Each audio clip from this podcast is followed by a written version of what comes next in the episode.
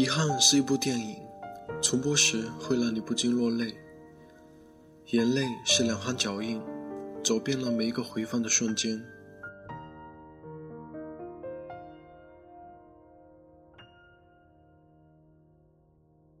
我们来自世界不同的角落，拾起并拼凑着每一个被遗忘的故事。这里是华人居，爱尔兰华人网络电台。我是今晚的主播嘟嘟，在这一期的节目中，我要同你们分享的是我的那些遗憾。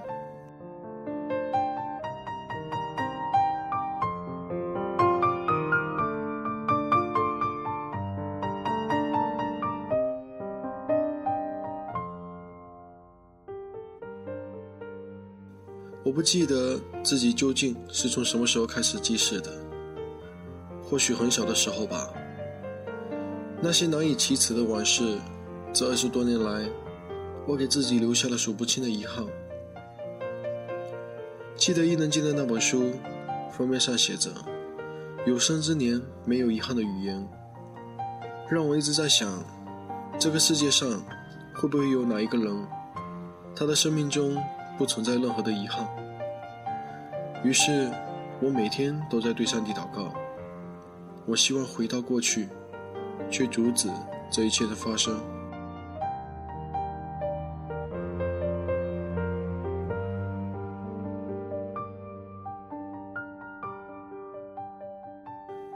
后来，我回到了过去。一觉醒来，我站在记事开始的第一个遗憾的场景。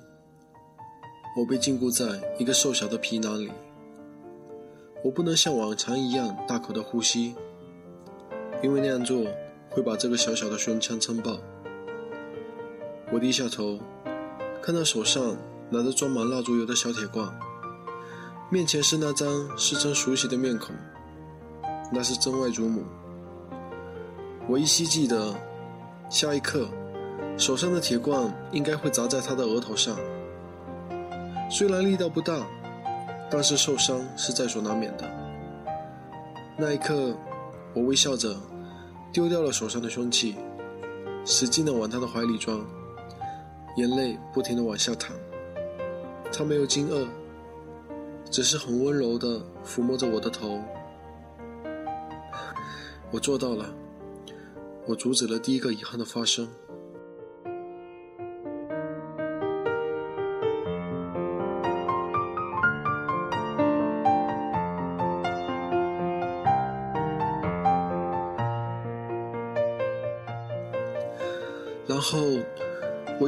下一个场景，在幼儿园的厕所里，我感觉禁锢的皮囊稍微大了一些，呼吸可以没有那么压抑了。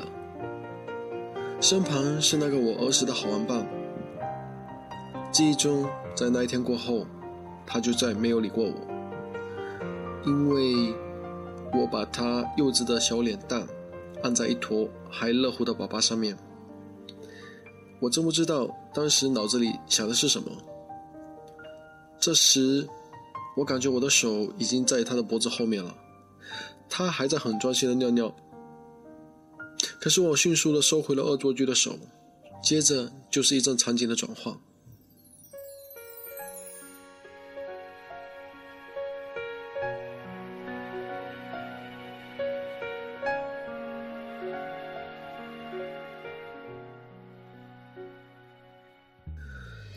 小学的操场，面对一个小女孩的告白，我转身离去。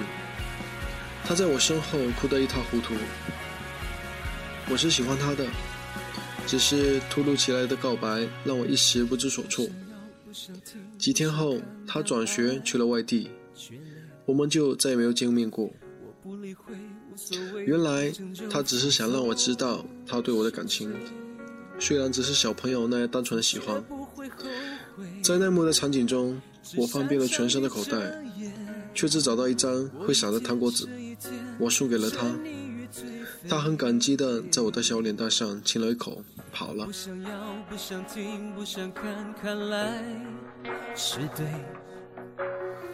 你不理会，无所谓，不拯救一切枯萎。接下来，我坐在初一年的教室中，那是我们第一天开课。我的前桌还是那位胖嘟嘟的小女生，也就是那天，我特别出众的在全班同学做自我介绍前，在黑板上写下自己的名字。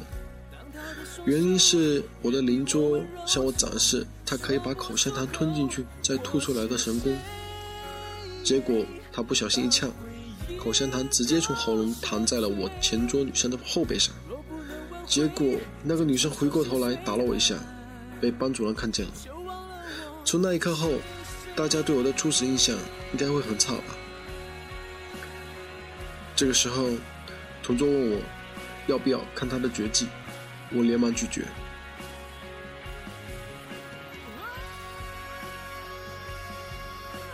紧接着，我又出现在初三年的教室门口，感觉包裹着的皮囊不再那么束缚了，呼吸也自然许多。一个小屁孩正在向我转达一个朋友的口信，说是今天学校会出大事儿，让我考完试马上离开。我照做了，结果是。这大事原来是因我而起的，我不小心得罪了邻班的痞子。那天我的女友被袭击了，有人把她骗到了学校的食堂围起来，目测约有三十人。虽然进攻的只有一个人，那时我打发走小屁孩后没有马上离开，马上去找女友陪着她，确保她安然无恙。他的双手远比我温柔，说不出口我是谁。当回忆都撤退，若不能挽回，就像手心碎，爱就忘了我是谁。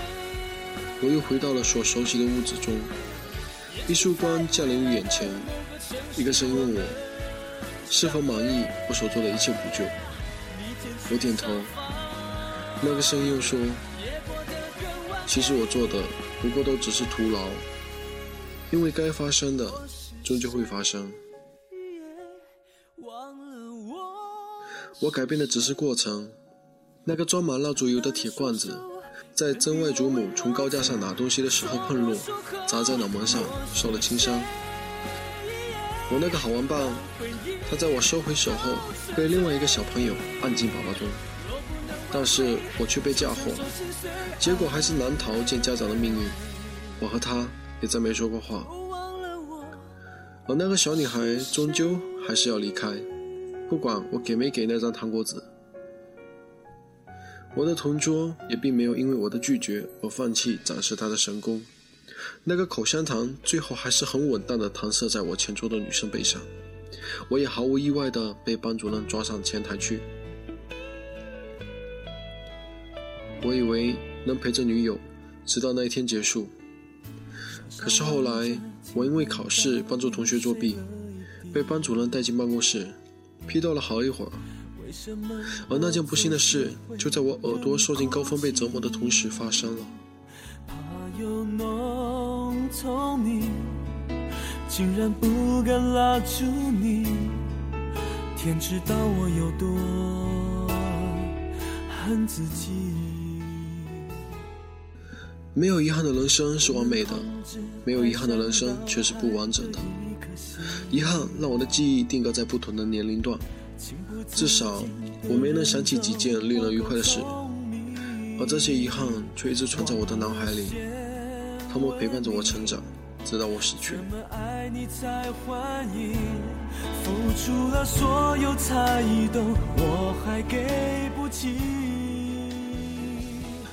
在死后，我会发觉，尽管周围的一切确实发生了一些微妙的变化，在一切看上去几乎没有任何改变。我早晨还是要起床、洗脸、刷牙。交通状况没有以前正常时那么拥堵了，我工作的地方也没有原来那么热闹，但是我熟悉的每一个同事都在，他们友善的欢迎我回来，我碰到的每一个人都是以前我认识的。此时，我才意识到自己现在是生活在来生，全部的世界都是由我以前碰到过的人组成的。这个世界的人数只有人类总数的大约百分之一，但是对我来说，这已经够多了。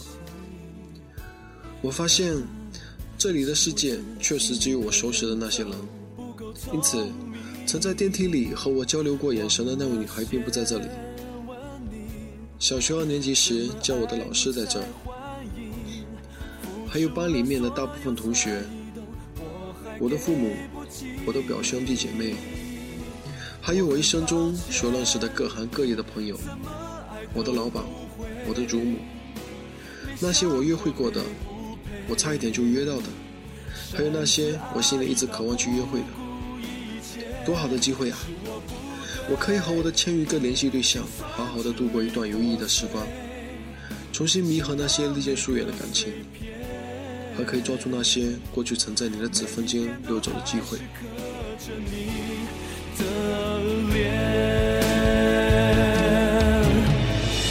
如果有人出现，是你要的完全，再伤心我都会退到一边。如果还有机会，你还愿意冒险，我会拼命去学。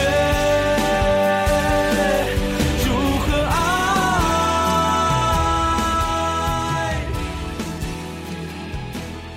苏州之后，我开始感觉孤独，自己似乎是被遗弃了。我和三两好友在偌大的、安安静静的公园里散步，我突然感觉有些事情好像不太一样了，周围似乎缺了点什么。公园里的那些椅子，再没有陌生人坐在上面；池塘边没有陌生的家庭扔面包屑给那些鸽子，也没有了他们的欢笑声在让我不经意的微笑。当我走在大街上，我注意到。没有了陌生的人群，没有了满是工作人员的办公大楼，没有了遥远的城市之间来来往往的车流，医院里也没有了等待救助的病人，也没有了忙来忙去的医护人员。火车嚎叫着冲向黑夜之中，车厢里却没有了像沙丁鱼罐头一样挤在回家路上的人们。我开始感觉，所有这一切对我都很陌生。工厂里现在都空空荡荡的，我突然意识到，我根本就不知道该如何硬化橡胶去制造轮胎，我也从来就不知道该怎么把沙滩里的沙子搞成芯片，如何把火箭发射出大气层，如何把橄榄核去掉，还有如何去铺设铁道的路轨。现在所有的这些产业都已经关门歇业了。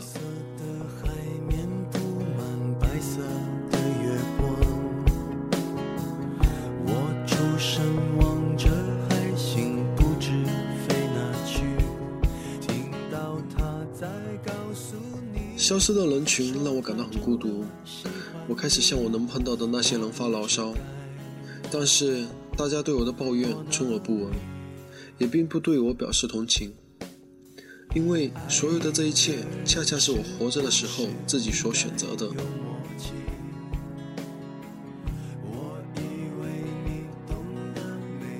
再后来，梦醒了，我问上帝，是不是可以不再做梦？因为这梦里时而美好，时而苦痛难熬，醒来后疲惫不堪，夜夜有梦相伴，并不是什么好事。羡慕别人可以在深夜沉沉睡去，不管风大雨大雷声大。世间最难解的就是梦，醉生梦死，也无法参透这生命的虚无。愿意在角落唱沙哑的歌，再大声也都是给你，请用心听，不要说话。读过那么一句话：从天堂到地狱，我们经过人间。哦，我们原来是从天堂而来，可究竟为何回不去了？要走上地狱，若真如此，那么就说明来到人间是作孽了。当然只能去地狱反省。至于地狱经历之后去哪里，我想没有人会感兴趣了吧。我说，既然来到这个世界上，我就没打算活着回去。生活还在继续，哪怕终点是地狱。我又说，我要在你平庸无奇的回忆里做一个闪闪发光的神经病。不过群里的老刘在我的空间回复，除了闪闪发光，其他的我都做到了。请用心听，不要说谎。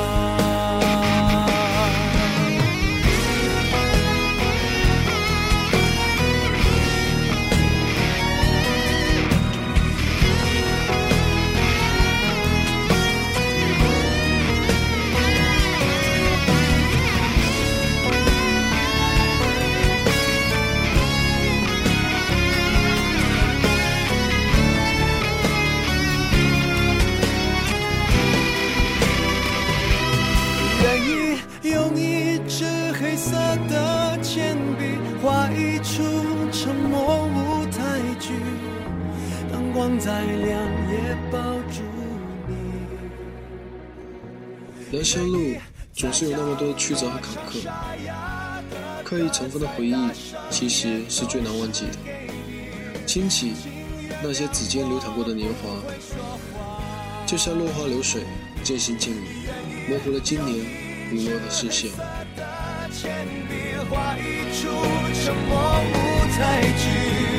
灯光再亮，也抱住你。愿意在角落唱沙哑。今夜，漫天细雨滴到了尘土飞扬的大地，空气潮湿的可以拧出水来。素颜素心，被光阴苍老之后，有一丝浅浅的忧伤，有一缕深深的酸楚。那一幕幕的伤感在雨夜摇曳，拒绝脆弱。我想，我怀念的不只是你，还有在那段时光里穿梭而行的自己。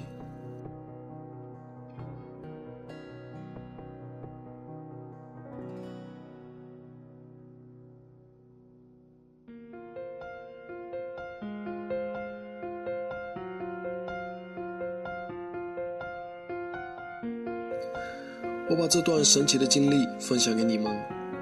不知道你们的回忆中会不会也有类似的经历呢？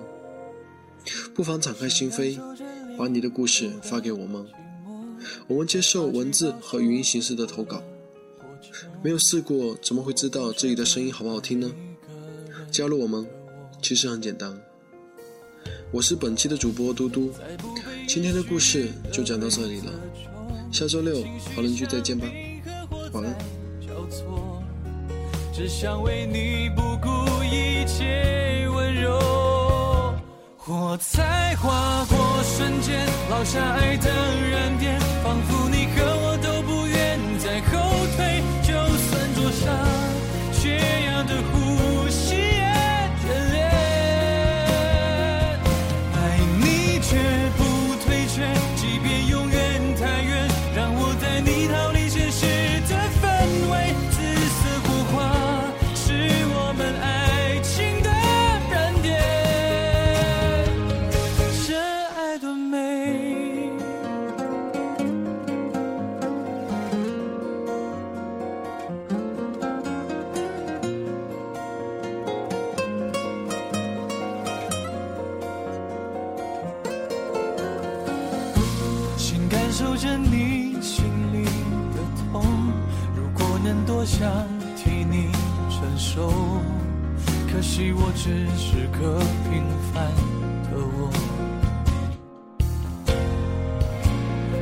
泪水蒸发在这秒钟，宠爱你无论是对是错，任温度融化。